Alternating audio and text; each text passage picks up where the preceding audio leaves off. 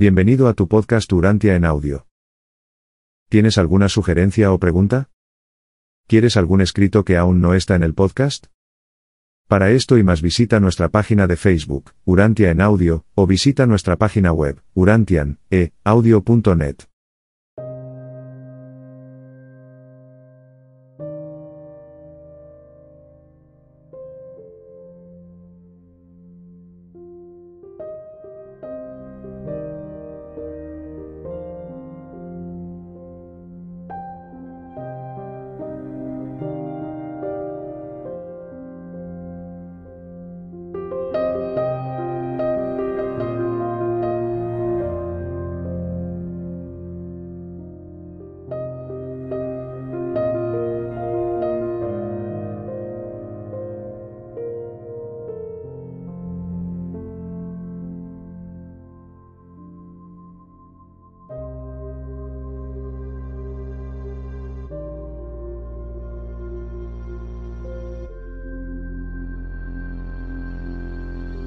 Escrito 136. El bautismo y los 40 días. Jesús comenzó su ministerio público en el punto álgido del interés popular por la predicación de Juan, y en un momento en el que el pueblo judío de Palestina esperaba con impaciencia la aparición del Mesías. Había un marcado contraste entre Juan y Jesús. Juan realizaba su labor con vehemencia y severidad, mientras que Jesús la llevaba a cabo con calma y alegría, muy pocas veces en toda su vida se le vio con prisas. Jesús era un reconfortante consuelo para el mundo y, en cierto modo, un ejemplo, Juan apenas ofrecía consuelo, o era un ejemplo. Predicaba el reino de los cielos, pero escasamente experimentaba su gozo. Aunque Jesús hablaba de él como el más grande de los profetas del antiguo orden, también dijo que el menor de los que vieron la gran luz del nuevo camino, y la cruzó para entrar en el reino de los cielos, sería de hecho más grande que Juan. Cuando Juan predicaba la llegada del reino, el núcleo de su mensaje era Arrepentíos. Huid de la ira venidera.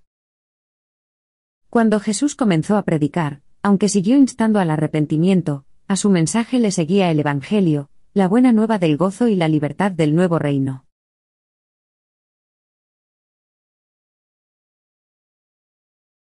¡1!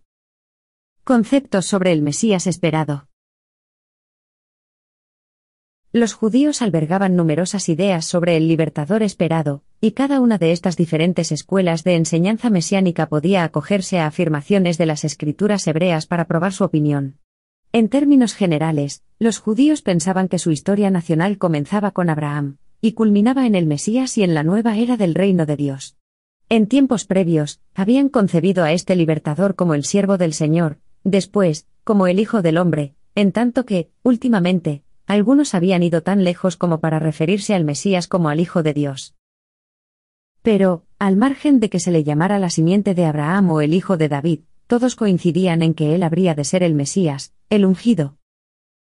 De este modo, el concepto evolucionó desde el siervo del Señor hasta el Hijo de David, el Hijo del Hombre y el Hijo de Dios.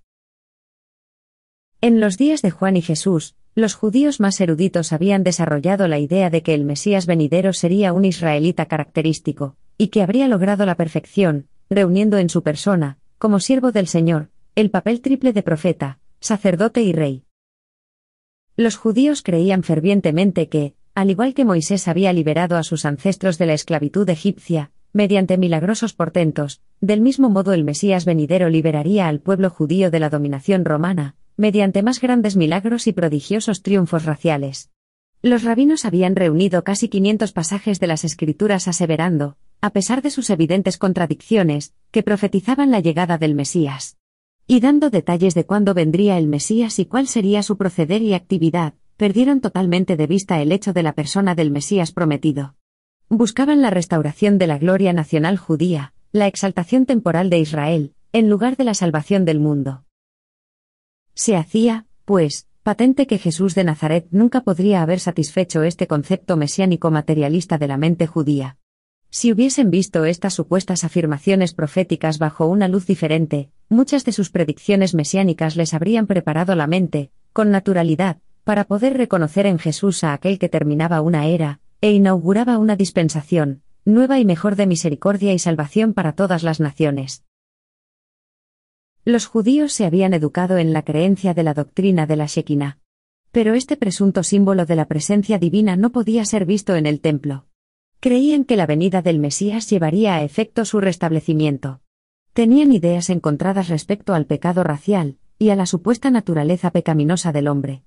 Algunos enseñaban que el pecado de Adán había maldecido a la raza humana, y que el Mesías suprimiría esa maldición, y restituiría al hombre en el favor divino.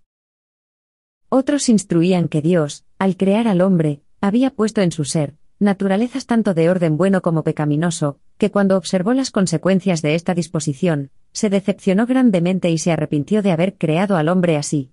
Y aquellos que impartían esta enseñanza, creían que el Mesías vendría para redimir al hombre de esta innata naturaleza pecaminosa.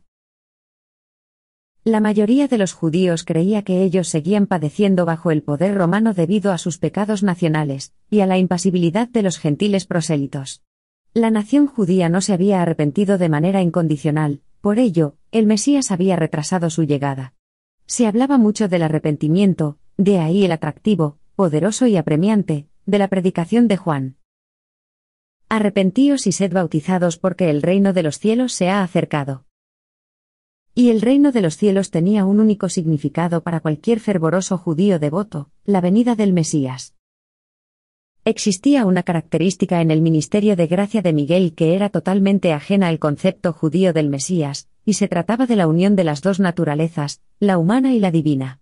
Los judíos habían concebido al Mesías de distintas maneras, ya fuese como humano que había conseguido la perfección, sobrehumano e incluso divino, pero jamás habían contemplado la idea de la unión de lo humano y lo divino. Y este fue el gran escollo con el que se encontraron los primeros discípulos de Jesús.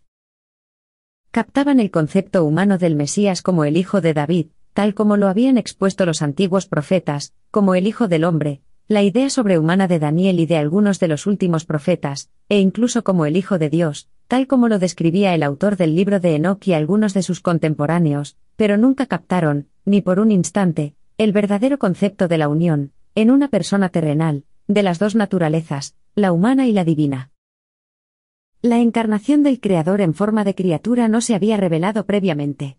Solo se reveló en la persona de Jesús, el mundo no sabía nada de estas cosas, hasta que el Hijo Creador se hizo carne, y habitó entre los mortales del mundo.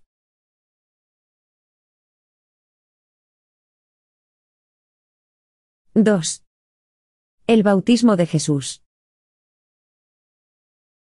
Jesús se bautizó en el momento culminante de la predicación de Juan, cuando Palestina estaba enfervorizada con la expectativa de su mensaje. El reino de Dios se ha acercado, cuando todo el pueblo judío estaba inmerso en un riguroso y solemne examen de sí mismo. Los judíos poseían un profundo sentido de la solidaridad racial. No solo creían que los pecados del padre podían aquejar a sus hijos, sino que creían a sí mismo, y con firmeza, que el pecado de una sola criatura podía resultar en maldición para todo el pueblo. Por ello, no todos los que se presentaban al bautismo de Juan se consideraban culpables de los pecados concretos que él denunciaba. Muchas almas fervorosas iban a bautizarse por el bien de Israel. Temían que su ignorancia de algún pecado propio pudiese demorar la llegada del Mesías. Sentían que pertenecían a una nación culpable y maldecida por el pecado, y se prestaban al bautismo para que, al hacerlo, así se manifestaran los frutos de la penitencia de la raza. Es por lo tanto, evidente que Jesús de ninguna manera recibió el bautismo de manos de Juan como un rito de arrepentimiento, ni para la remisión de sus pecados. Al aceptarlo, Jesús solo seguía el ejemplo de muchos devotos israelitas. Cuando Jesús de Nazaret bajó al Jordán para bautizarse, era un mortal del mundo que había alcanzado la cúspide de la ascensión evolutiva humana, en todo lo relacionado con la conquista de la mente, y la identificación de sí mismo con el espíritu. Aquel día, de pie en el Jordán, era un mortal de los mundos evolutivos del tiempo y del espacio, que había logrado la perfección.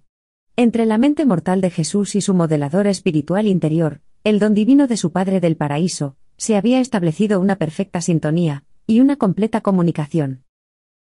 Y un modelador así mora en todos los seres normales que viven en Urantia desde la ascensión de Miguel a la jefatura de su universo, con la excepción de que el modelador de Jesús, se había preparado previamente para esta misión especial, al haber igualmente habitado en Maquiventa Melquisedec, otro ser sobrehumano encarnado semejando un hombre mortal. Habitualmente, cuando un mortal llega a tan altos niveles de perfección personal, se producen, a medida que se eleva espiritualmente, esos fenómenos previos que, en última instancia, culminan en la fusión del alma desarrollada del mortal, con el modelador divino al que está vinculado. Y tal cambio se produjo aparentemente en la experiencia personal de Jesús de Nazaret, aquel mismo día en el que descendió al Jordán con sus dos hermanos, para que Juan les bautizase. Esta ceremonia fue el acto final de su vida puramente humana en Urantia, y muchos observadores sobrehumanos esperaban presenciar la fusión del modelador con la mente en la que habitaba, pero estaban todos llamados a sufrir una decepción. Sucedió algo nuevo e incluso más grande. Al poner Juan sus manos sobre Jesús para bautizarlo, el modelador interior se despidió definitivamente del alma humana perfeccionada de Josué ben José. Y en unos instantes, esta entidad divina regresó del lugar de la divinidad como modelador personificado y jefe, en todo el universo de Nevadón, de los de su clase. De este modo, Jesús pudo ciertamente ver a su propio antiguo espíritu divino descendiendo sobre él, a su vuelta, ya personificado. Y entonces, oyó a este mismo espíritu, procedente del paraíso, hablar, diciendo, Este es mi Hijo amado en quien tengo complacencia. Juan, junto a los dos hermanos de Jesús, también oyó estas palabras. Los discípulos de Juan, que estaban en la orilla, no las oyeron, como tampoco presenciaron la aparición del modelador personificado. Solo los ojos de Jesús lo contemplaron. Cuando el modelador personificado, a su vuelta, ya enaltecido, había hablado, todo quedó en silencio. Mientras que los cuatro permanecían en el agua, Jesús, levantó la mirada hacia el modelador, que se encontraba cerca de él, y oró. Padre mío que reinas en el cielo, santificado sea tu nombre. Venga tu reino. Que se haga tu voluntad en la tierra, así como se hace en el cielo.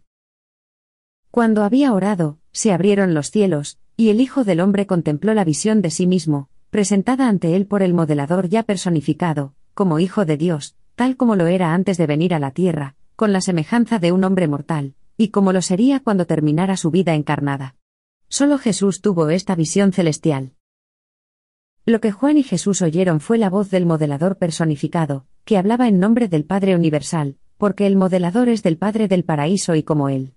Este modelador estuvo vinculado a Jesús, en toda su labor en la tierra, durante el resto de su vida terrenal, Jesús se mantuvo en constante comunión con este modelador enaltecido. Cuando Jesús se bautizó, no se arrepintió de ninguna mala acción, ni hizo ninguna confesión de pecados. El suyo fue un bautismo de consagración al cumplimiento de la voluntad del Padre Celestial.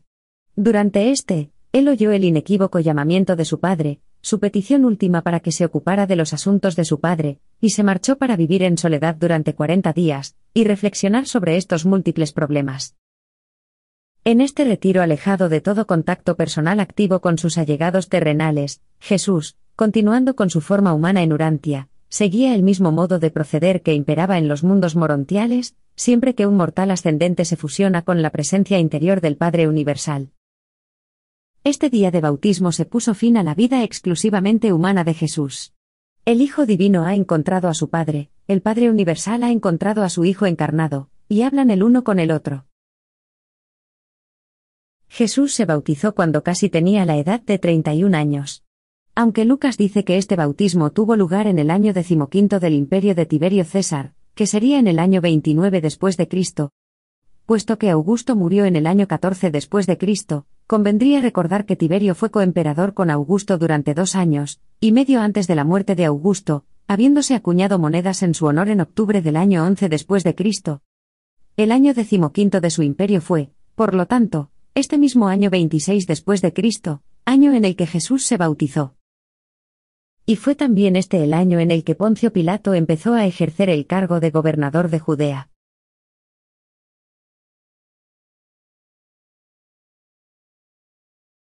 —3. Los cuarenta días. Jesús había soportado la gran tentación de su ministerio de gracia como mortal, antes de su bautismo, en este lugar, durante seis semanas se había dejado empapar por el rocío del monte Hermón. Allí, en el monte Hermón, como un ser humano del mundo y sin ayuda, se había enfrentado y derrotado a Caligastia, aspirante al poder de Urantia, el príncipe de este mundo. Aquel día memorable, según consta en los archivos del universo, Jesús de Nazaret se convirtió en el príncipe planetario de Urantia. Y este príncipe de Urantia, a quien muy pronto se le proclamaría como soberano supremo de Nevadón, se retiró durante 40 días a un lugar apartado a fin de elaborar planes, y determinar el método a utilizar para proclamar el nuevo reino de Dios en el corazón de los hombres. Tras su bautismo, Jesús emprendió 40 días de adaptación al cambio de relaciones del mundo y del universo, ocurridas a causa de la personificación de su modelador. Durante este aislamiento en las colinas de Perea, Jesús determinó las directrices a seguir, y los métodos que emplearía en esta faceta, nueva y distinta, de la vida terrenal que estaba a punto de emprender. Jesús no se retiró con el propósito de ayunar ni por la afición de su alma. No era un asceta, y había venido para abolir para siempre tales nociones sobre el acercamiento a Dios. Las razones que lo llevaron a procurar este retiro, eran completamente diferentes a las que habían instado a Moisés y a Elías, e incluso a Juan el Bautista. Jesús era entonces totalmente consciente de su relación con el universo por él creado, al igual que con el universo de los universos, bajo la supervisión del Padre del Paraíso, su Padre Celestial. Ya recordaba por completo el cometido de su ministerio de gracia y las instrucciones que Emanuel, su hermano mayor, le había impartido antes de comenzar su encarnación en Urantia. Ya comprendía clara y enteramente todas estas extensas relaciones, y deseaba alejarse, por un tiempo, para dedicarse a la meditación y a la quietud, a fin de trazar esos planes y decidir su forma de proceder, en cuanto a la consecución de su ministerio público para el beneficio de este mundo, y de todos los demás mundos de su universo local. Cuando Jesús caminaba por las colinas buscando un refugio que le fuera propicio, tuvo un encuentro con Gabriel, la brillante estrella de la mañana de Nevadón, mandatario en jefe de su universo. Gabriel restablecía en este momento su comunicación personal con el Hijo Creador del universo, se reunieron por primera vez desde que Miguel se despidió en lugar de salvación de sus compañeros para ir a Edentia, en preparación al inicio de su ministerio de gracia en Urantia. Gabriel, por instrucción de Emanuel y el mandato de los ancianos de Días de Ubersa, notificaba ahora a Jesús que su misión de gracia en Urantia estaba prácticamente acabada, en cuanto a la consumación de la soberanía sobre su universo, y a la terminación de la rebelión de Lucifer. Lo primero lo consiguió el día de su bautismo, cuando la personificación de su modelador demostró la perfección, y la culminación de su ministerio de gracia con la semejanza de un hombre mortal, y lo segundo, un hecho histórico en aquel día en el que bajó del monte Hermón para reunirse con el joven Tiglat, que lo esperaba. Se informaba ahora a Jesús, desde la más alta autoridad del universo local y del suprauniverso, de que su labor de gracia había finalizado, en la medida en la que afectaba a su estatus personal con respecto a su soberanía y a la rebelión.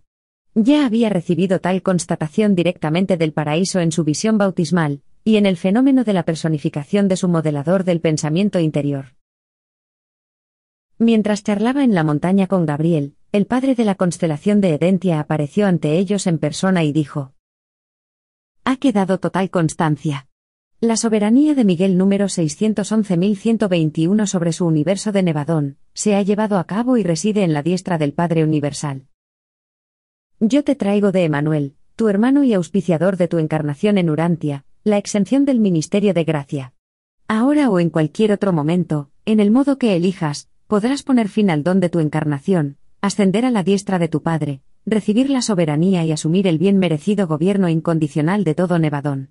También doy fe, por autorización de los ancianos de días, de la completitud de los archivos del suprauniverso sobre la terminación de las rebeliones en tu universo por causa del pecado, y de que se te ha concedido autoridad plena e, e ilimitada para afrontar todas y cada una de tales posibles sublevaciones en el futuro.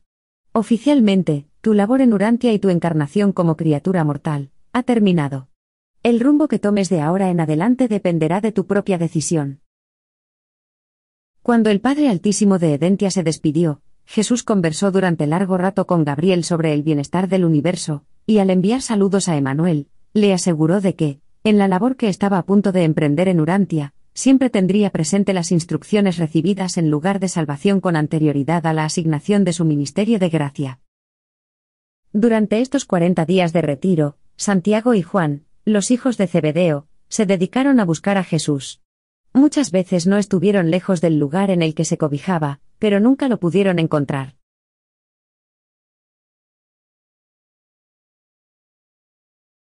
4. Planes para su ministerio público. Día tras día, en las colinas, Jesús definía los planes que seguiría durante el resto de su ministerio de gracia en Urantia.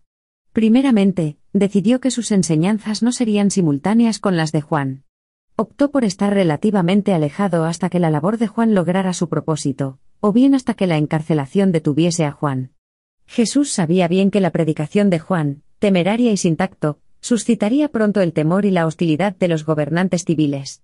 Dada la situación precaria de Juan, Jesús dio comienzo definitivamente a planificar el curso de acción a seguir en su tarea pública en beneficio de su pueblo y del mundo, y por el bien de todos los mundos habitados de su inmenso universo. El ministerio de gracia de Miguel como mortal tuvo lugar en Urantia, pero para todos los mundos de Nevadón. Lo primero que hizo Jesús, tras examinar detenidamente cómo coordinaría su plan general de acción con el movimiento de Juan, fue revisar mentalmente las indicaciones de Emanuel. Con atención, reflexionó sobre los consejos de su hermano mayor en cuanto a sus métodos de trabajo, y al hecho de que no dejara escritos permanentes en el planeta. Jesús nunca escribiría en ningún lugar que no fuera la arena. En su siguiente visita a Nazaret, pese a la gran tristeza de su hermano José, Jesús destruyó todos los escritos suyos que se conservaban en tablillas en la carpintería, y que colgaban de las paredes de la vieja casa. Y Jesús recapacitó bastante sobre los consejos de Emanuel en cuanto a su acercamiento al mundo, tal como él lo encontraría, en el terreno económico, social y político. Jesús no ayunó durante los cuarenta días de su retiro. El período más largo en el que se abstuvo de alimentarse fue durante los primeros dos días en las colinas, estaba tan absorto en sus pensamientos que se olvidó de comer. Si bien, al tercer día, salió a buscar alimentos. En este momento, tampoco fue tentado por espíritus malignos ni por seres rebeldes emplazados en este mundo, o venidos de cualquier otro mundo. Estos cuarenta días sirvieron para que se llegase a entablar el último diálogo entre las mentes divina y humana, o más bien, la primera actuación real de estas dos mentes hechas ahora una sola. El resultado de este trascendental período de meditación demostró, de forma concluyente, que la mente divina ya dominaba triunfante y espiritualmente sobre el intelecto humano. Desde este momento, la mente del hombre se ha convertido en la mente de Dios, y aunque la conciencia de la mente del hombre está constantemente presente, siempre esta mente humana espiritualizada dice, No se haga mi voluntad, sino la tuya. Los acontecimientos de este memorable momento, no fueron las visiones fantásticas de una mente hambrienta y debilitada, ni tampoco los simbolismos desconcertantes y pueriles que más tarde se reflejarían como las tentaciones de Jesús en el desierto. Se trató más bien de un periodo de reflexión sobre toda la significativa y diversa andadura de su ministerio de gracia en Urantia, y para la detenida preparación de esos proyectos en vista a que su posterior ministerio fuese de la mayor utilidad a este mundo y contribuyeran asimismo, en algo, al mejoramiento de todas las otras esferas aisladas por la rebelión. Jesús recapacitó sobre todo el lapso de tiempo de la vida humana en Urantia, desde los días de Andón y Fonta, pasando por la transgresión de Adán, hasta el ministerio de Melquisedec de Salem. Gabriel le había recordado a Jesús que había dos formas en las que se podía manifestar al mundo, en caso de que decidiera permanecer en Urantia por algún tiempo. Y también se le indicó con claridad que su opción en esta cuestión, no guardaría relación, ni con su soberanía del universo, ni con la terminación de la rebelión de Lucifer. Estos dos modos de impartir su ministerio al mundo eran 1. Su propio camino, el camino que pudiese parecerle más grato y provechoso, desde la perspectiva de las necesidades inmediatas de este mundo, y el avance presente de su propio universo. 2. El camino del Padre, la ejemplificación de un ideal a largo plazo de vida creatural, como lo conciben los elevados seres personales del paraíso, que administran el universo de los universos. Por lo tanto, a Jesús se le puso de manifiesto claramente que había dos formas de organizar la vida que le restaba en la tierra. Cada una de ellas tenía algo a su favor, considerándola a la luz de la situación inmediata. El Hijo del Hombre vio lúcidamente que su elección entre estos dos modos de conducirse, no tenía relación con el hecho de haber recibido la soberanía del universo, que aquella era una cuestión ya dispuesta y sellada, en los archivos del universo de los universos, y que solamente aguardaba su solicitud en persona. Pero se le señaló que sería de gran complacencia a Emanuel, su hermano del paraíso, si él, Jesús, tuviese a bien completar su andadura de encarnación en la tierra con la nobleza con la que la había iniciado, siempre sujeto a la voluntad del Padre. Al tercer día de su retiro, Jesús se prometió a sí mismo que volvería al mundo para concluir su andadura terrenal y que, en cualquier situación que supusiera tomar uno de los dos caminos, siempre optaría por seguir la voluntad del Padre. Y así vivió el resto de su vida en la tierra, siendo siempre fiel a esa resolución. Incluso hasta en su amargo final, él indefectiblemente subordinó su voluntad soberana a la de su Padre Celestial. Los cuarenta días de soledad que pasó en el desierto montañoso no significaron un período de grandes tentaciones, sino, más bien, el período de las grandes decisiones del Maestro. Durante estos días de solitaria comunión consigo mismo, y con la presencia cercana de su Padre, el modelador personificado, ya no tenía un guardián serafín personal, adoptó, una a una, las grandes decisiones que regirían las directrices, y la conducta a seguir durante el resto de su andadura en la tierra. Con posterioridad, y en conexión con estos días de retiro, apareció la tradición acerca de una gran tentación, que se debió a la confusión creada por los fragmentados relatos de la lucha a vida en el monte Hermón, y además, porque era habitual que todos los grandes profetas y líderes humanos comenzaran su andadura pública sometiéndose a supuestas temporadas de ayuno y oración. Cuando tenía que hacer frente a decisiones nuevas o importantes, Jesús siempre acostumbraba a retirarse para estar en comunión con su propio espíritu, buscando así conocer la voluntad de Dios. En toda su planificación para lo que le quedaba de vida en la tierra, el corazón humano de Jesús siempre se debatía entre dos formas contrapuestas de proceder. 1. Sentía un fuerte deseo por lograr que su pueblo, y el mundo entero, creyera en él y aceptara su nuevo reino espiritual. Y conocía bien sus ideas acerca del Mesías venidero. 2. Vivir y obrar de la manera en la que él sabía que iba a recibir la aprobación del Padre, desempeñar su labor en beneficio de otros mundos necesitados y continuar, a medida que instauraba el reino, revelando al Padre y mostrando su carácter amoroso y divino. Durante estos cruciales días, Jesús vivió en una antigua caverna rocosa, un refugio, en la ladera de las colinas, próximo a una aldea llamada en otro tiempo, Baitadis. Bebía del pequeño manantial que venía desde el costado de la colina hasta cerca de este cobijo de roca.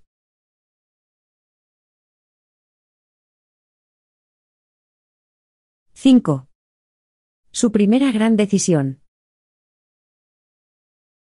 Tres días después de comenzar aquel diálogo consigo mismo y con su modelador personificado, a Jesús se le concedió tener la visión de las multitudes celestiales de Nevadón reunidas, y enviadas por sus comandantes a la espera de la voluntad de su amado soberano. Esta poderosa multitud estaba compuesta por doce legiones de serafines, y un número proporcional de cada uno de las órdenes de inteligencia del universo. Y la primera gran decisión de Jesús en su retiro consistió, en el hecho de hacer o no uso, de estos poderosos seres en cuanto al plan a seguir en su venidera obra pública en Urantia. Jesús optó por no utilizar a nadie de esta inmensa asamblea, a no ser que resultara evidente que se trataba de la voluntad de su Padre. A pesar de esta decisión general, esta extensa multitud permaneció con él durante el resto de su vida en la tierra, siempre dispuesta a obedecer la más mínima manifestación de la voluntad de su soberano. Aunque Jesús no veía continuamente a estos acompañantes seres personales con sus ojos humanos, el modelador personificado, con el que estaba vinculado, sí los veía constantemente, y podía comunicarse con ellos en cualquier momento.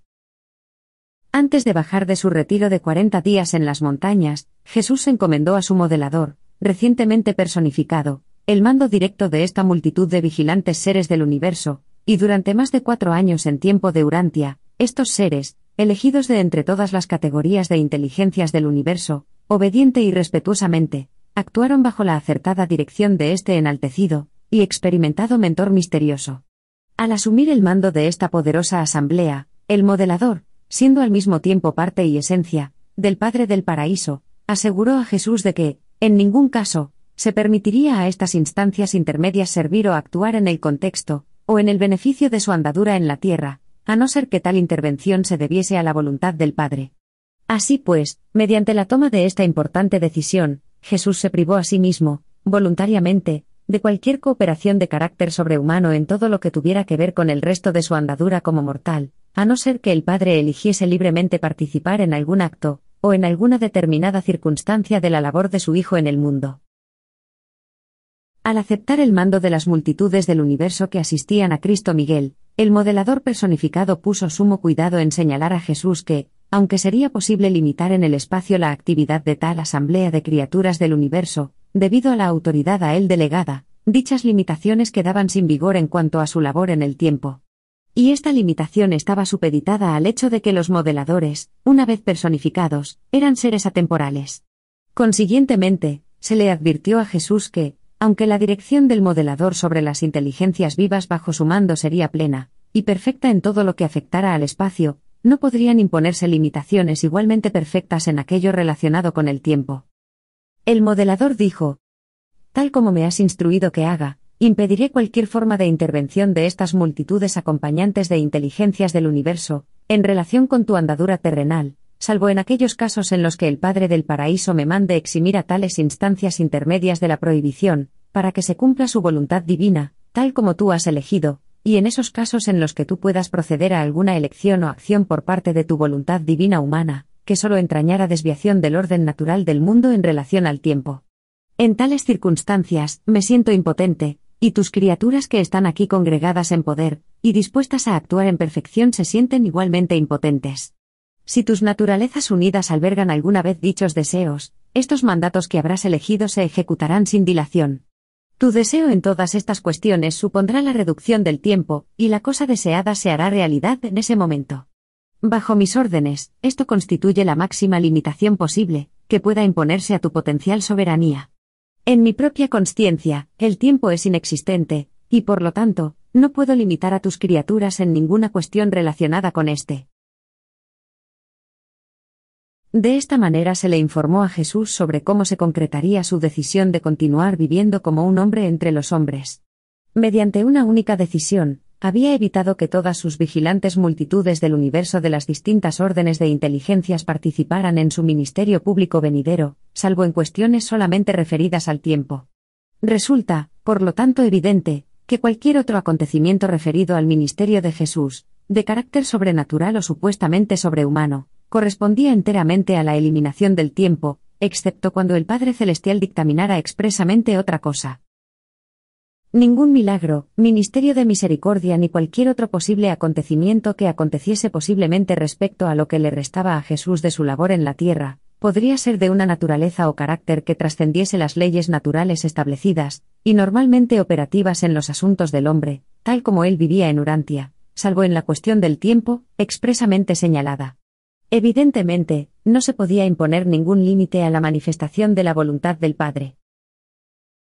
Cuando este soberano potencial de un universo expresaba su deseo de que ocurriera algún hecho, la eliminación del tiempo en conexión con este suceso no podía evitarse a menos que este Dios hombre expresamente afirmara su voluntad, disponiendo, pues, que el tiempo no se acortase ni eliminase. Para prevenir la aparición de supuestos milagros del tiempo, era necesario que Jesús se mantuviese continuamente consciente de él. Cualquier lapso de la conciencia del tiempo por su parte, con respecto a la expresión de un claro deseo, equivaldría a que lo concebido en la mente de este Hijo Creador se llevase a efecto, y sin la intervención del tiempo. Por medio de la supervisión y dirección del modelador personificado al que estaba vinculado, a Miguel le fue perfectamente posible poner un límite a su actividad personal en la Tierra, en lo referente al espacio, pero no le fue posible al Hijo del Hombre limitar, de la misma manera, su nueva situación en la Tierra como soberano potencial de Nevadón en cuanto al tiempo. Y este era el estatus real de Jesús de Nazaret cuando emprendió su ministerio público en Urantia.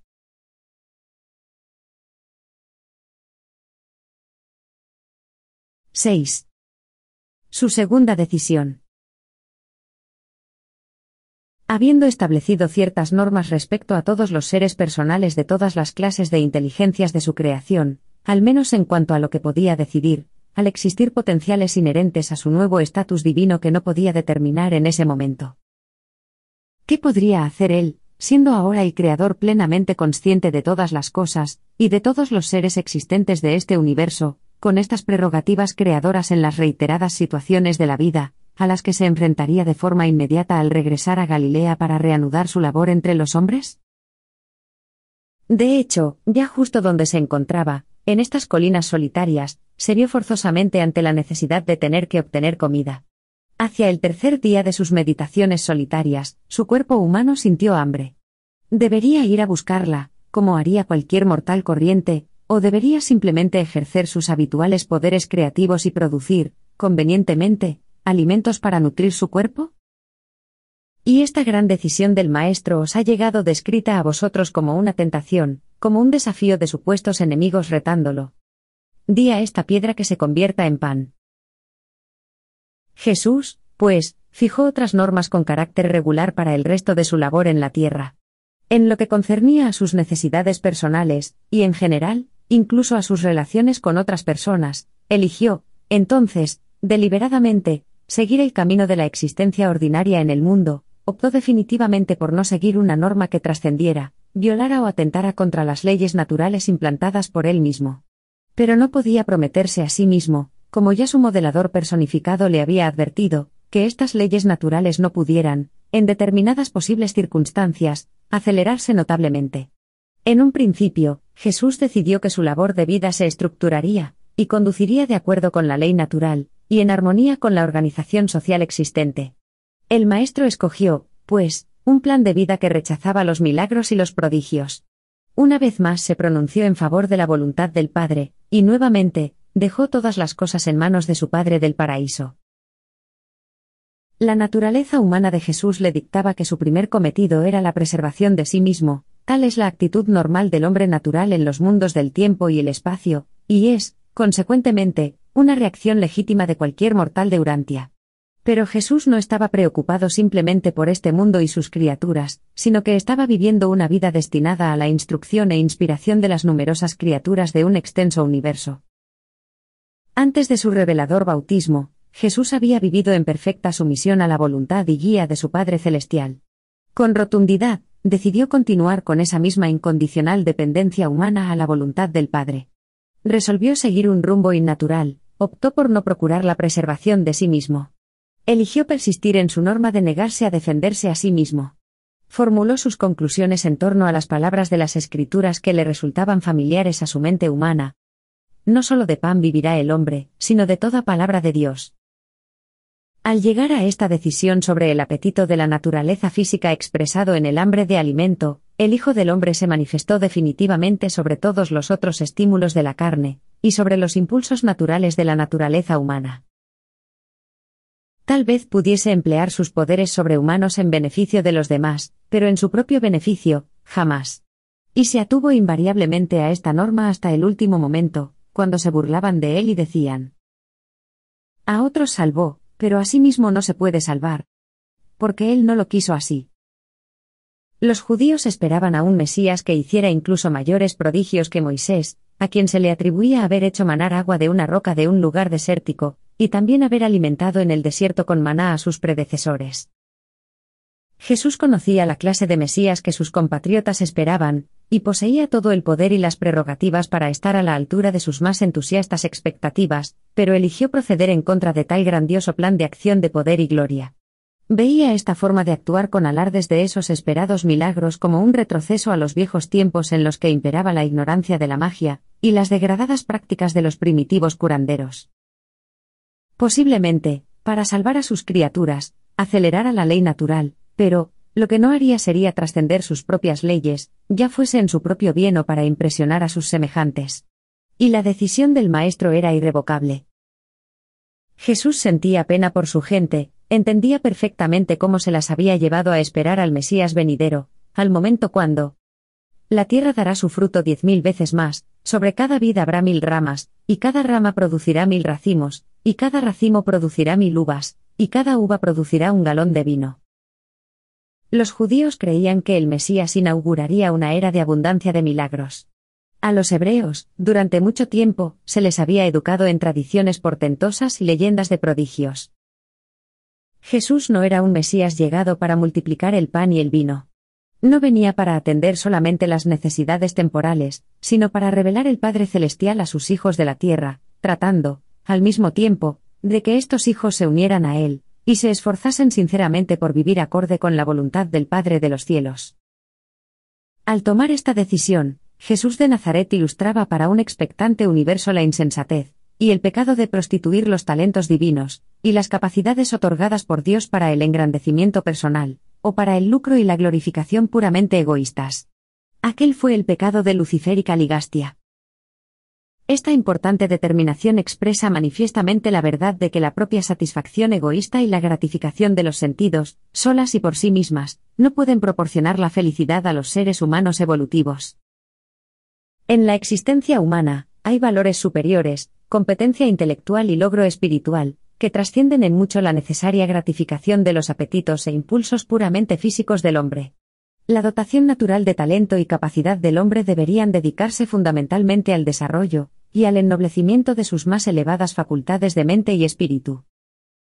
De este modo, Jesús revelaba a las criaturas de su universo el modo de seguir el camino nuevo y mejor, los valores morales superiores de la vida, y las satisfacciones espirituales más profundas de la existencia humana evolutiva de los mundos del espacio.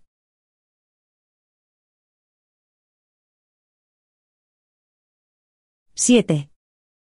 Su tercera decisión.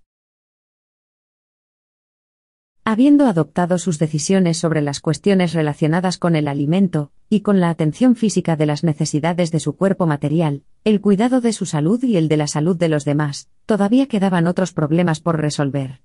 ¿Cuál sería su actitud en el caso de tener que enfrentarse a situaciones de peligro personal?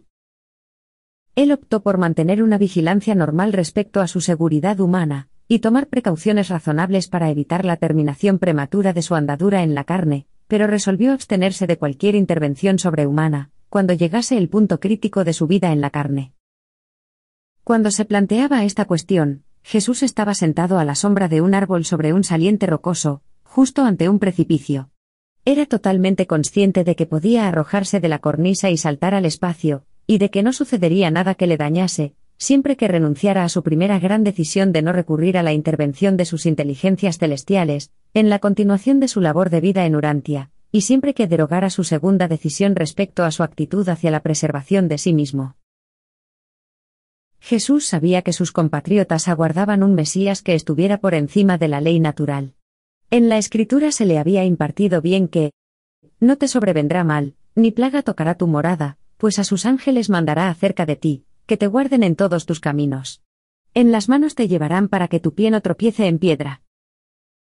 ¿Estaría justificado este tipo de arrogancia, este reto a las leyes de la gravedad de su padre, para protegerse de cualquier daño posible o acaso para ganarse la confianza de su pueblo, mal instruido y conturbado?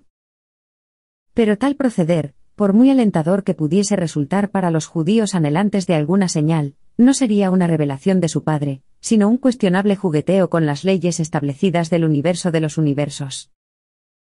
Entendiendo todo esto y sabiendo que el maestro se negaba a actuar en desafío de las leyes de la naturaleza establecidas por él en relación a su conducta personal, tendréis la certeza de que Jesús nunca caminó sobre las aguas, ni hizo cosa alguna que constituyera un ultraje a su forma material de regir el mundo, siempre, por supuesto, tomando en consideración que, hasta ese momento, no estaba por completo exento de falta de control sobre el elemento tiempo, en esos asuntos que eran competencia del modelador personificado. Durante toda su vida en la tierra, Jesús fue invariablemente fiel a esta decisión. Aunque los fariseos se mofaban de él, pidiéndole un signo, o los que estaban en el Calvario le retaran a que descendiese de la cruz, él cumplió firmemente la decisión tomada en esta hora en la montaña.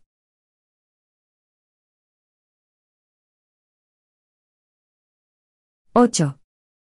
Su cuarta decisión. El siguiente gran problema con el que este Dios hombre tuvo que enfrentarse, y que pronto resolvió conforme a la voluntad del Padre Celestial, se refería a la cuestión de si debía o no emplear algunas de sus facultades sobrehumanas para atraer la atención, y ganarse la adhesión de sus compatriotas.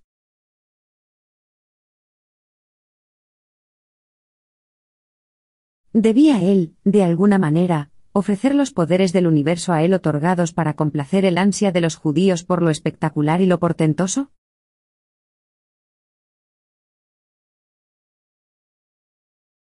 Decidió que no lo haría. Optó por seguir una norma de actuación que prescindía de todos esos métodos de dar a conocer su misión a los hombres. Y permanentemente, vivió a la altura de esta gran decisión. Incluso cuando, al impartir misericordia, permitió el acortamiento del tiempo, casi indefectiblemente advertía a los destinatarios de su labor curativa, que no le hablaran a nadie del bien recibido. Y siempre rechazó la mofa de sus enemigos que le desafiaban a que, les mostrara un signo como prueba y demostración de su divinidad. Jesús, con gran acierto, previó que la realización de milagros y prodigios atraería, al abrumar a la mente material, solo una lealtad aparente, tales espectáculos no revelarían a Dios ni salvarían a los hombres. Se negó a ser un mero hacedor de milagros. Tomó la resolución de que se dedicaría a una sola tarea.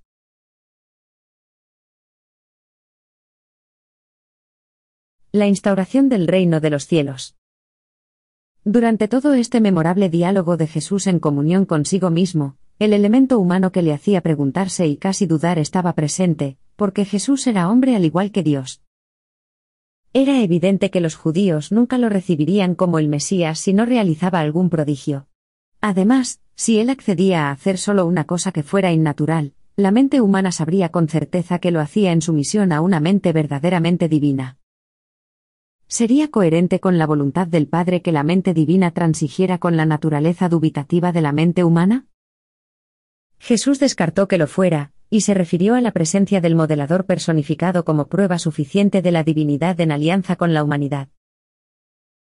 Jesús había viajado mucho, recordaba Roma, Alejandría y Damasco. Conocía las maneras del mundo, cómo el hombre conseguía sus fines en la política y en el comercio, mediante el compromiso y la diplomacia. ¿Utilizaría él este conocimiento en el avance de su misión en la Tierra? No.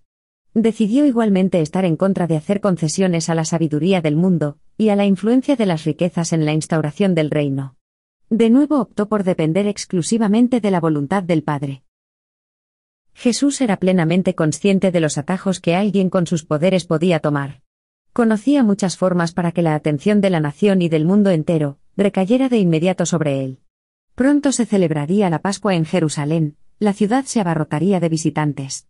Podía ascender al pináculo del templo, y ante la desconcertada multitud, caminar por el aire, aquel sería el tipo de Mesías que buscaban. Pero, posteriormente, los decepcionaría, porque no había venido para restablecer el trono de David. Y conocía la inutilidad del método de Caligastia de tratar de ir por delante de la forma natural, lenta y segura, de cumplir el propósito divino. De nuevo, el Hijo del Hombre se inclinó obedientemente ante la voluntad del Padre, ante el camino del Padre. Jesús optó por instaurar el reino de los cielos en el corazón de la humanidad de una manera natural, corriente, dificultosa y esforzada, justo la misma que sus hijos de la tierra tendrían que seguir luego en su labor de engrandecer y extender ese reino celestial. Porque el Hijo del Hombre sabía bien que sería, a través de muchas tribulaciones como muchos de los hijos de todas las eras entrarían en el reino. Jesús pasaba ahora por la gran prueba del hombre civilizado, tener el poder y negarse rotundamente a usarlo para fines puramente egoístas o personales. Al examinar la vida y las experiencias del Hijo del Hombre, conviene tener presente que el Hijo de Dios estaba encarnado en la mente de un ser humano del siglo I, y no en la mente de un mortal del siglo XX ni de cualquier otro siglo. Con ello, queremos transmitir la idea de que Jesús había adquirido sus cualidades humanas de forma natural. Era el resultado de los factores hereditarios y ambientales de su época, más la influencia de su formación y educación. Poseía una humanidad auténtica, natural, enteramente derivada, y propiciada, a partir de los antecedentes del estatus intelectual real, y de las condiciones económicas y sociales de aquel día y generación. Aunque, en la experiencia de este Dios hombre, existía siempre la posibilidad de que la mente divina trascendiera el intelecto humano, no obstante, cuando su mente humana obraba, lo hacía como lo haría una verdadera mente mortal bajo los condicionamientos del entorno humano de aquella época. Jesús ilustró para todos los mundos de su inmenso universo la insensatez de crear situaciones artificiales, con el fin de mostrar una autoridad arbitraria o de permitirse un poder excepcional, para enaltecer los valores morales o acelerar el avance espiritual.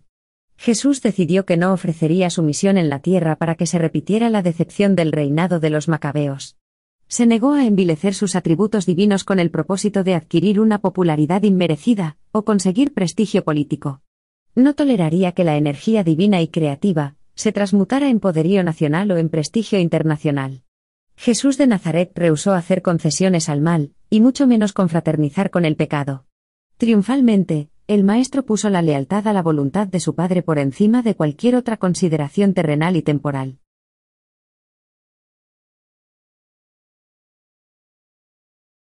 9. Su quinta decisión. Habiendo establecido todo lo referente a sus normas sobre su relación individual hacia la ley natural y al poder espiritual, se centró en la elección del método que emplearía para proclamar e instaurar el reino de Dios. Juan ya había comenzado esta labor, ¿cómo podría continuar su mensaje? ¿Cómo podría hacerse cargo de la misión de Juan? ¿Cómo debería organizar a sus propios seguidores para ser efectivos y lograr una inteligente cooperación entre estos y los de Juan? Jesús ya estaba llegando a una decisión definitiva que le impediría considerarse además el Mesías judío, al menos el Mesías, tal como se concebía popularmente en aquellos días. Los judíos imaginaban a un libertador que vendría revestido de poder milagroso para abatir a los enemigos de Israel, y establecer a los judíos como los gobernantes del mundo, sin carencias y libres de la opresión. Jesús sabía que nunca se realizaría tal esperanza. Era consciente de que el reino de los cielos guardaba relación con el derrocamiento del mal del corazón de los hombres, y que era estrictamente una preocupación de carácter espiritual meditó sobre la conveniencia de inaugurar el reino espiritual efectuando un despliegue, brillante e impresionante, de poder, y tal proceder era permisible por estar enteramente dentro de la jurisdicción de Miguel, pero decidió ponerse en contra de tal plan. No quería transigir con los métodos revolucionarios de Caligastia. Había ganado el mundo potencialmente al someterse a la voluntad del Padre, y se proponía acabar su labor como la había comenzado, y como el Hijo del Hombre. No os podéis imaginar qué habría sucedido en Urantia si este dios hombre, poseedor potencial ahora de todo el poder del cielo y de la tierra, hubiera decidido alguna vez enarbolar el estandarte de la soberanía, llamar a formación militar a sus batallones de hacedores de portentos. Pero no transigió ante esto. No serviría al mal para que el culto de Dios presumiblemente se derivara de ahí. Se atendría a la voluntad del Padre. Proclamaría a un expectante universo, al Señor tu Dios adorarás y solo a Él servirás. Conforme pasaban los días, Jesús percibía, cada vez con mayor claridad, qué clase de revelador de la verdad llegaría a ser. Comprendía que el camino de Dios no iba a ser un camino fácil. Empezó a darse cuenta de que la copa de la que bebería el resto de su experiencia humana sería amarga, pero estaba decidido a beber de ella. Incluso su mente humana se despide del trono de David y sigue, paso a paso, la senda de lo divino. Esta mente humana sigue formulando preguntas, pero acepta infaliblemente las respuestas divinas como resoluciones definitivas para su vida, una vida que combina la existencia en el mundo como hombre, mientras se somete continua e incondicionalmente, a hacer la voluntad eterna y divina del Padre. Roma era la señora del mundo occidental. El Hijo del Hombre, ahora en su aislamiento, y tomando estas cruciales decisiones, con las multitudes del cielo bajo su mando, significaba la última oportunidad que tenía el pueblo judío para dominar el mundo, pero este judío humano, poseedor de sabiduría y poder tan grandes, se negó a emplear sus dotes como soberano del universo, ni para su propio engrandecimiento, ni para la entronización de su pueblo. Él veía, por así decirlo, los reinos de este mundo y disponía del poder para enseñorearse de ellos. Los altísimos de Edentia habían puesto estos poderes en sus manos, pero no los quería. Los reinos de la Tierra eran algo irrisorio para suscitar el interés del creador y gobernante de un universo. Tenía un solo objetivo. Hacer avanzar la revelación de Dios al hombre, instaurar el reino, la soberanía del Padre Celestial en el corazón de la humanidad. A Jesús le repugnaba la idea de las batallas, las contiendas y las matanzas, no quería saber nada de eso. Aparecería en la tierra como el príncipe de paz para revelar al Dios del amor. Antes de su bautismo, había rechazado de nuevo el ofrecimiento de los celotes para liderarlos en su rebelión contra los opresores romanos. Y ahora, tomaba, pues, su decisión sobre esas citas de las escrituras que su madre le había enseñado, como la que decía, El Señor me ha dicho, Mi hijo eres tú, yo te engendré hoy. Pídeme, y te daré por herencia las naciones, y como posesión tuya los confines de la tierra. Los quebrantarás con una vara de hierro, como vasija de alfarero los desmenuzarás. Jesús de Nazaret llegó a la conclusión de que estos pasajes no aludían a él. Por último, y finalmente, la mente humana del Hijo del Hombre se desprendió de todos estos inconvenientes y contradicciones mesiánicas, escrituras hebreas, formación paterna, enseñanzas del Hazán, expectativas de los judíos y ambiciosas aspiraciones, y de una vez y para siempre, determinó su curso de acción. Regresaría a Galilea y empezaría discretamente la proclamación del reino, y confiaría en su Padre, el modelador personificado, en cuanto a los detalles de su proceder diario. Mediante esta toma de decisiones, Jesús sentó un meritorio ejemplo para todas las personas de todos los mundos de un inmenso universo, cuando se negó a aplicar pruebas materiales para demostrar problemas espirituales, cuando se negó a desafiar arrogantemente las leyes naturales. Y ofreció un ejemplo inspirador de lealtad al universo, y de nobleza moral cuando rehusó hacerse con el poder temporal como preludio a la gloria espiritual. Si el Hijo del Hombre tenía alguna duda sobre su misión, y sobre la naturaleza de ésta al subir las colinas tras su bautismo, no la tenía cuando volvió con sus compatriotas, tras pasar 40 días de aislamiento y de decisiones. Jesús ha trazado un plan para la instauración del reino del Padre. No satisfará los deseos materiales de la gente. No repartirá pan a las multitudes como tan recientemente había visto en Roma. No atraerá la atención hacia sí mismo obrando prodigios, a pesar de que los judíos estaban esperando precisamente a ese tipo de libertador. Tampoco intentará que se acepten sus mensajes espirituales con alarde de autoridad política o de poder temporal. Al rechazar estos métodos de enaltecimiento del reino venidero ante los ojos de los expectantes judíos, Jesús se aseguraba de que estos mismos judíos rechazarían, de forma cierta e irrevocable, todas sus reivindicaciones de autoridad y divinidad. Consciente de todo esto, Jesús procuró evitar, durante mucho tiempo, que sus primeros seguidores aludieran a él como el Mesías. Durante todo su ministerio público, Jesús tuvo necesidad de hacer frente a tres situaciones constantemente recurrentes, el clamor a ser alimentados, el empeño en los milagros y la petición última de permitir que sus seguidores le nombraran rey. Pero Jesús nunca se apartó de las decisiones tomadas durante estos días de aislamiento en las colinas de Perea.